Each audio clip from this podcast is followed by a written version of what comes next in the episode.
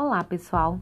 Me chamo Jaqueline Apolinário e a pergunta de hoje é: Você sabe identificar os seus sentimentos?